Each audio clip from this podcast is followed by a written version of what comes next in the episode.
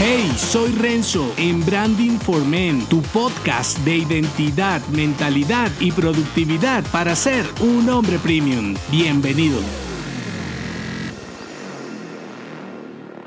En vez de erguir de la nada, forma tu propia manada. Quítate la idea limitante de que un compañero de batallas es un amigo cercano. A veces, los mejores camaradas no saben siquiera que tú existes. Crear de la nada es casi imposible. Si te fijas, todo lo que hoy conoces es la evolución de algo anterior más precario o con menos prestaciones. Y no me refiero únicamente a gadgets, dispositivos y herramientas. Nosotros también, de cierta cierta forma, somos una versión avanzada de nuestros antepasados. Eso es evolucionar. Por eso, no debes pensar que en tu rendimiento personal es diferente. Remar acompañado puede ser mejor. Si te juntas con los buenos, ser uno te será más fácil. Igual que con los hábitos, los compañeros que te posibiliten tus objetivos serán deseables. Los demás no. Aunque en algunos casos, en este papel puede intervenir tu pareja, piensa que un hombre premium es alfa, no omega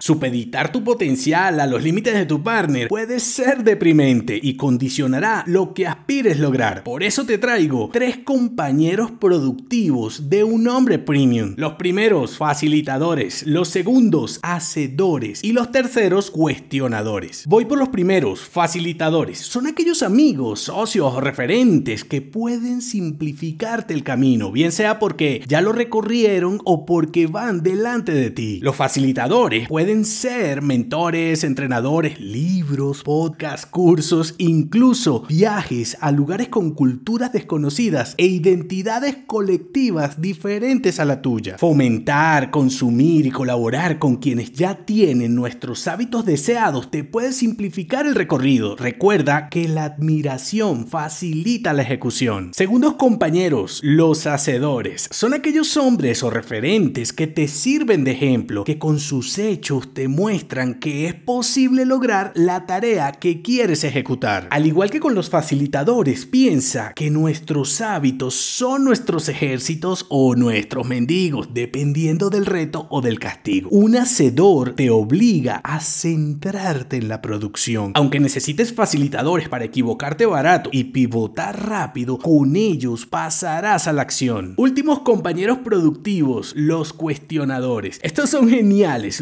típicos amigos que lo critican todo, que no tragan entero y que debes justificarle cada acción porque te destruyen la idea en segundos. Me gustan porque aunque todos tenemos un poco de los tres en diferentes escenarios, de cierto modo me identifico, lo que puede volverme lento a veces, igual que cuando tienes más de uno o de los otros. Lo importante aquí es potenciarlos en ti y buscar afuera los que te complementen. Los demás los puedes desechar, probablemente solo te hagan demorar. ¿Qué puedes hacer ya? Arma tu grupo de facilitadores. Siempre son mejores los especialistas que los generalistas. Por ejemplo, un podcast de finanzas, un autor de mentalidad y un instructor de fitness. Identifica en tu círculo cercano aquellos que hablan menos y hacen más. Frecuentar hombres que no andan con dramas te volverá menos dramático. Y por último, imagina que vas a una guerra física y mental y necesitas de un ejército para sobrevivir. ¿A quiénes alistarías? Reclútalos, aprende y rinde más. No se te olvide, en vez de erguir de la nada, forma tu propia manada. Si te gustó este episodio, únete a mi clan en renzodangelo.me.